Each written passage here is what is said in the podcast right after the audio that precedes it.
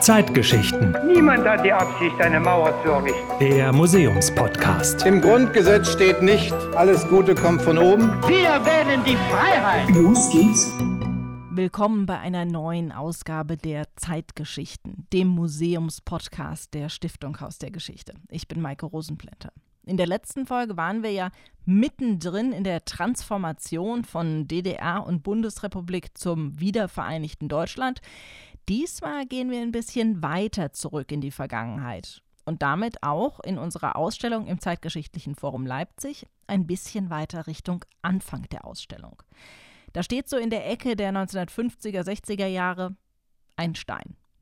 Sehr präsent, auf einem weißen Sockel vor einer weißen Wand, ein einfacher grauer Feldstein. Darauf steht vom Ich zum Wir April 1950. Warum wir diesen Stein in der Ausstellung haben und was mit der Inschrift gemeint ist, das kann uns Dr. Uta Brettschneider erklären. Sie ist die Direktorin des Zeitgeschichtlichen Forums Leipzig. Hallo, Frau Brettschneider. Hallo, Frau Rosenplenter. Was bedeutet denn diese Inschrift vom Ich zum Wir? Ja, also die bedeutet ganz schön viel eigentlich, mehr als man bei den vier Worten annehmen möchte. Also das ist natürlich der Schritt gemeint von der einzelnen Bäuerin oder vom einzelnen Bauer zum Mitglied der landwirtschaftlichen Produktionsgenossenschaft der LPG. Und dieser Schritt vom Ich zum Wir, also vom Einzelnen zur Gruppe kann man sagen, meint natürlich die sozialistische Gesellschaft, die natürlich das Kollektiv immer in den Vordergrund gerückt hat. Und das findet sich im Kleinen natürlich auch in der LPG wieder. Und es bezieht sich aber eben auch auf das Wir des Genossenschaftsgedanken, also des Gedankens des gemeinsamen Wirtschaftens. Was war diese LPG? Das waren Zusammenschlüsse von Bäuerinnen und Bauern, die ab 1952 in der DDR gegründet wurden. Und diese ersten LPG, die entstanden, die waren ja mehr oder weniger freiwillig, aber 1960 kurz vorm Ende der Kollektivierung hat das Ganze nochmal deutlich an Schärfe zugenommen und das waren dann wirklich Zwangsgemeinschaften, diese LPG. Und LPG bedeutete einfach, dass man mh, mm, sein Vieh einbrachte in die Genossenschaft, dass man Betriebsmittel, also auch Geräte und Maschinen und so weiter einbrachte und dass man nicht mehr seinen eigenen Hof bewirtschaftete, sondern alles irgendwie gemeinschaftlich passierte. Das heißt wahrscheinlich auch, dass man nicht mehr eigene Entscheidungen treffen konnte auf dem Hof, auf dem man dann eingesetzt wurde, sondern da irgendwie halt das machen musste, was von einem erwartet wurde, oder? Genau, also das war, man hat auch das Land eingebracht ähm, in die LPG. Das behielt eigentlich rechtlich den Status Eigentum, aber das war genau das, was Sie sagen. Man hat die Entscheidungsbefugnis über seine Kühe, sein Land, sein Feld verloren. Und dann gab es eben die Pläne, die erstellt wurden auf einer ganz anderen Ebene. Und die alteingesessenen Bauern haben sich wirklich zum Teil an den Kopf gefasst, was sie da für Termine einhalten sollten oder für Verpflichtungen erfüllen sollten, die völlig ihrem bäuerlichen Wissen zuwiderliefen. Warum würde das über so viele Jahre hinweg durchgesetzt? Ja, also das war natürlich ein Prozess, der nicht linear verlief. Das heißt, 52 die ersten LPG, die allererste gab es übrigens im thüringischen Merksleben. Diese ersten LPG, die waren wirklich so eher Notgemeinschaften, weil dort schlossen sich diejenigen zusammen, die es in der Einzelwirtschaft nicht mehr geschafft haben und die haben eben einen Ausweg gesehen im gemeinschaftlichen Wirtschaften. Und ähm, dann versuchte man immer mehr zu werben und für dieses Konstrukt auch Werbung zu machen. Aber es gab zum Beispiel nach dem 17. Juni 1953 gab es einen großen Rückgang der LPG-Gründungen und bereits gegründete LPG lösten sich sogar wieder auf. Und dann hat man so ab 58, 59 eben wirklich Zwänge eingesetzt. Das heißt, es gab sogenannte Agitationstrupps, die über die Dörfer gezogen sind. Es gab Lautsprecherwagen, es gab so Handzettel, wo drauf stand, wer sich dem Neuen widersetzt und wer eben diesen Schritt vom Ich zum Wir nicht gehen möchte. Und da wurde richtig großer Druck aufgebaut. Deshalb spricht man eben von einer Zwangskollektivierung, die dann im Frühjahr 1960 eben zur sogenannten Vollgenossenschaftlichkeit führte. Also alle oder zumindest die meisten Landwirtschaftsbetriebe waren sozusagen dann in LPG-Form organisiert. Und wie passen da diese Steine rein? Warum wurden die aufgestellt? Diese Steine wurden aufgestellt zum einen als Zeichen der Gründung, also anlässlich der Gründung der lokalen landwirtschaftlichen Produktionsgenossenschaft oder aber auch zu Jubiläen, also so nach zehn Jahren oder nach 20 Jahren oder so. Und die sollten natürlich einerseits bei den Gründungen vor 1960 den anderen auch zeigen, hier, ihr müsst da auch mitmachen. Das ist jetzt hier ein großes Ding fürs Dorf. Und alle, die noch nicht dabei sind, sind eben aus diesem Wir ausgegrenzt. Das war schon auch ein Druckmittel im Dorf, kann man sagen. Und vor allem reproduzierten diese Steine natürlich auch dieses Bild der Freiwilligkeit, weil das hat die DDR-Regierung die ganze Zeit aufrechterhalten, obwohl eben diese Zwangsmaßnahmen 59 und 60 die Dörfer richtig lahmlegten. Aber man hat immer gesagt, äh, LPG ist natürlich ein freiwilliger Zusammenschluss und das zeigten diese Steine eben auch. Sie haben eben gesagt, die alteingesessenen Bauern haben sich teilweise an den Kopf gefasst, welche Termine sie einhalten mussten. Das heißt, die ganze Organisation der Landwirtschaft hat sich dadurch dann auch verändert. Wie sah die denn nach der Kollektivierung aus? Also die LPG waren in Brigaden organisiert und dann gab es eben eine Feldbaubrigade oder eine Viehwirtschaftsbrigade und zum Teil eben auch eine richtige Baubrigade, die dann für den Ort auch immer mal im Einsatz waren, aber auch diese großen Ställe, die man heute noch in ostdeutschen Dörfern sieht, errichtet haben. Und es war sozusagen dieses ganzheitliche verloren gegangen mit der LPG, weil ein normaler Landwirtschaftsbetrieb, der ist ja ganz vielschichtig und die ganze Familie ist eingebunden und das Haus lebt sozusagen. Und hier wurde jetzt also so eine, ja, eigentlich fabrikmäßige Methoden und Planungsstrukturen wurden auf die Landwirtschaft angewendet. Es gab Pläne, die erfüllt werden mussten. Es gab zum Teil widersinnige Entscheidungen. Zum Beispiel wurden im Thüringer Wald Offenställe für Kühe gebaut. Aber da ist es im Winter einfach richtig kalt und das haben die Kühe nicht gut verkraftet. Und also solche, ja, auch politische Experimente wurden da im ländlichen Raum umgesetzt. Und es gab dann oft auch junge Absolventen, die von zum Beispiel von der Landwirtschaftshochschule in Meißen kamen und die dann plötzlich einem alteingesessenen Bauer gesagt haben, wie er seine Arbeit zu machen hat, ne? was natürlich auch für die Sozialgefüge in den Dörfern eine Katastrophe war. Waren denn von diesen LPGs in Anführungszeichen nur die Landwirte betroffen oder waren da die ganzen Dörfer mit einbezogen? Ja, das hatte natürlich auch eine Auswirkung aufs Dorf, weil eben die LPG auch ganz viele ja so soziale und kulturelle Infrastruktur in die Dörfer gebracht hat, Schrägstrich übernommen hat in den Dörfern. Das heißt, die LPG haben die Clubhäuser organisiert, die haben den Landfilm organisiert, die LPG hat sich darum gekümmert, dass es Erntekindergärten gab, die haben die lokalen Verkaufsstellen unterhalten und waren eigentlich so über die Zeit in den Dörfern wichtige Institutionen, um einfach diese, ja, was wir heute Infrastruktur im ländlichen Raum nennen, aufrechtzuerhalten. Waren diese landwirtschaftlichen Produktionsgenossenschaften denn erfolgreich? Haben die Gewinn gemacht? Also das ist ganz schwierig zu beantworten, weil das sich über die Zeit verändert hat. Zunächst waren sie es überhaupt nicht und die Bauern, die einfach noch selbstständig wirtschafteten, waren viel, viel, viel erfolgreicher. Kann man sich auch vorstellen, die Not von vielen wird natürlich nicht, äh, nicht kleiner, sondern potenziert sich eher in so einem Zusammenschluss.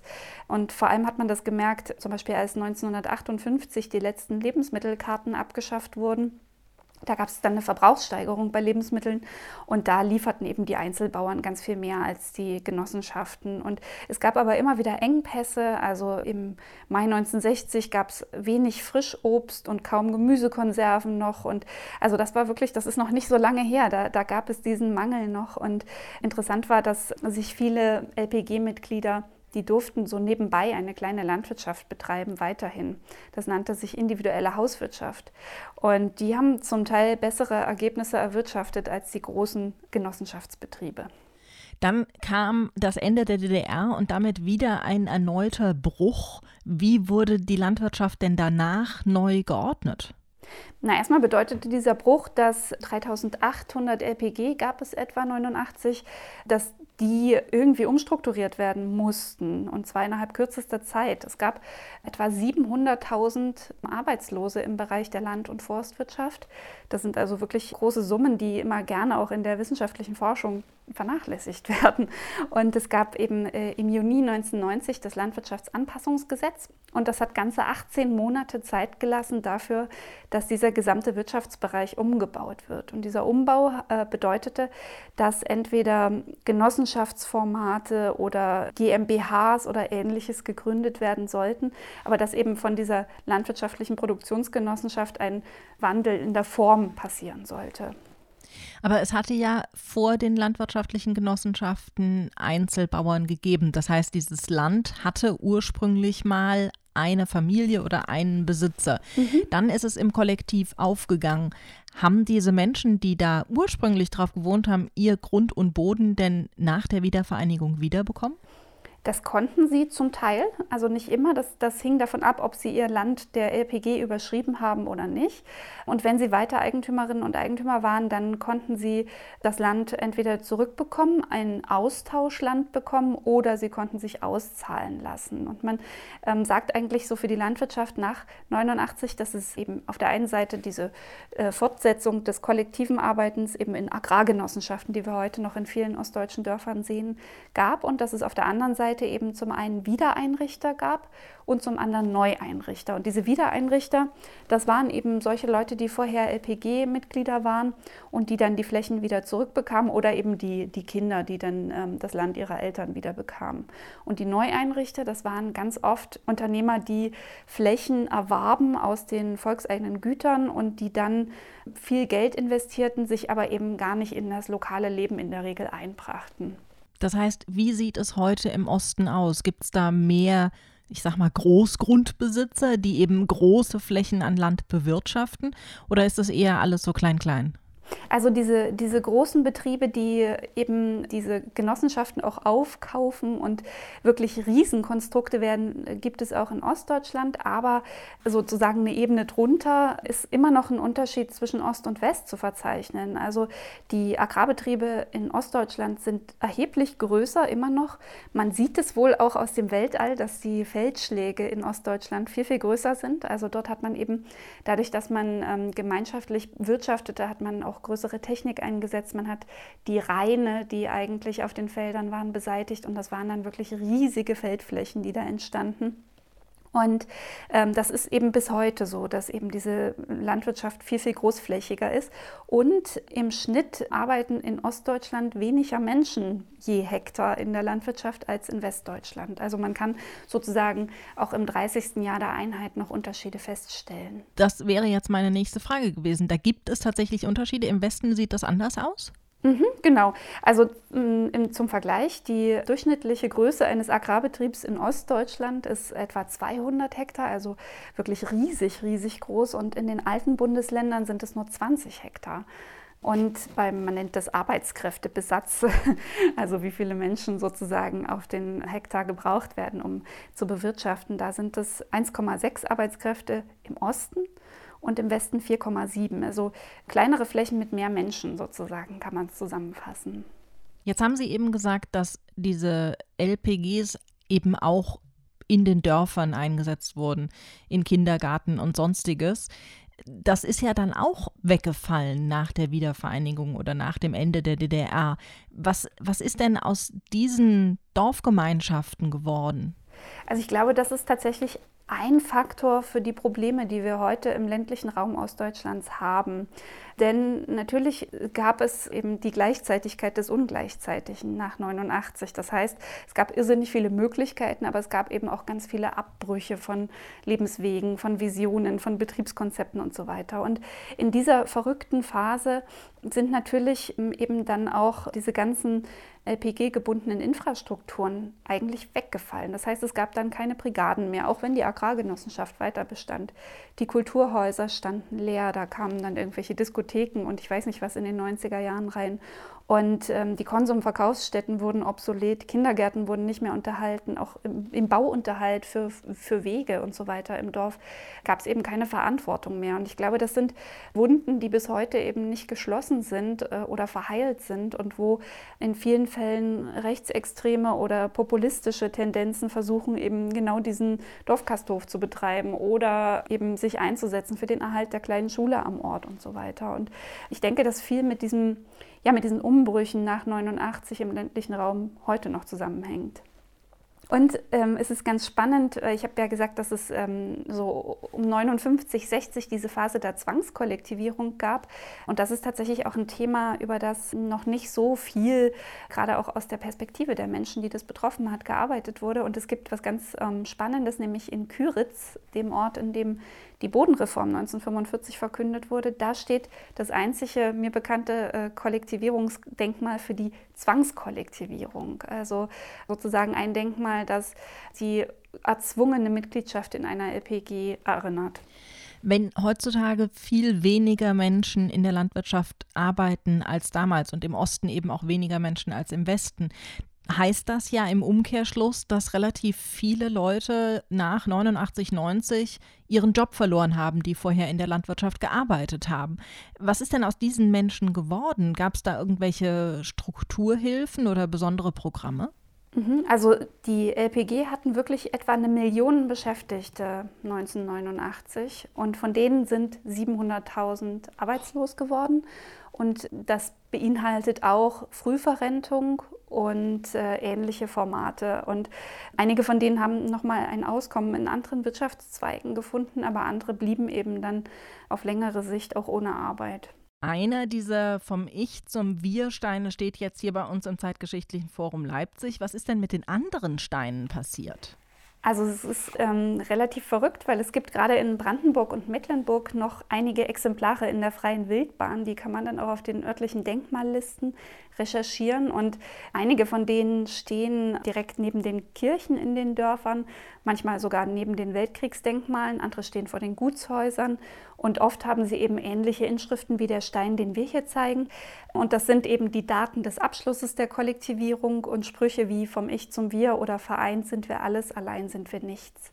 Und diese Steine sind meistens, muss man sagen, nicht sonderlich aufwendig gestaltet. Das sind eher hässliche Denkmale, die tatsächlich ja eher auch für den Nahraum wirken und die nicht wie ein, wie ein normales Denkmal, das will man ja aus der Ferne sehen und das soll ja irgendwie was hermachen. Das tun sie nicht. Ganz oft sind sie aus vormaligen Grenzsteinen gebaut so Granitsteine, manchmal auch wirklich seltsam aufgehäufte hm, Konstrukte, denen man ihren Denkmalcharakter gar nicht so abnimmt. Und ganz oft habe ich welche gesehen, die eigentlich in Vergessenheit geraten sind, die wirklich Vergessmale waren und die einfach nur noch da waren, weil Granit eben sehr haltbar ist und die aber so trotzdem ihr Eigenleben entfaltet haben. Und das finde ich ganz spannend, weil eben hier im zeitgeschichtlichen Forum ein solcher Stein gezeigt wird. Die in der freien Wildbahn, denen fehlt eben die Kontextualisierung. Ich glaube, wenn man heute in den Dörfern Kinder fragen würde, was ist das für ein Stein und warum steht da vom Ich zum Wir, die würden es nicht wissen, weil die einfach in der lokalen Erinnerungskultur eigentlich keine Rolle mehr spielen. Den Übergang vom Ich, also vom einzelnen Bauern, hin zum Wir also den landwirtschaftlichen Produktionsgenossenschaften. Das hat uns die Direktorin des Zeitgeschichtlichen Forums Uta Brettschneider erläutert. Danke Ihnen dafür. Gerne. In der nächsten Folge bleiben wir beim Thema Ich versus Wir und wir schauen uns mal an, wie das mit dem Individualismus so war, wenn man zum Beispiel von der DDR aus auf eigene Faust ferne Länder entdecken wollte. Euch eine schöne Zeit bis dahin. Ciao. Zeitgeschichten. Der Museumspodcast der Stiftung Haus der Geschichte der Bundesrepublik Deutschland.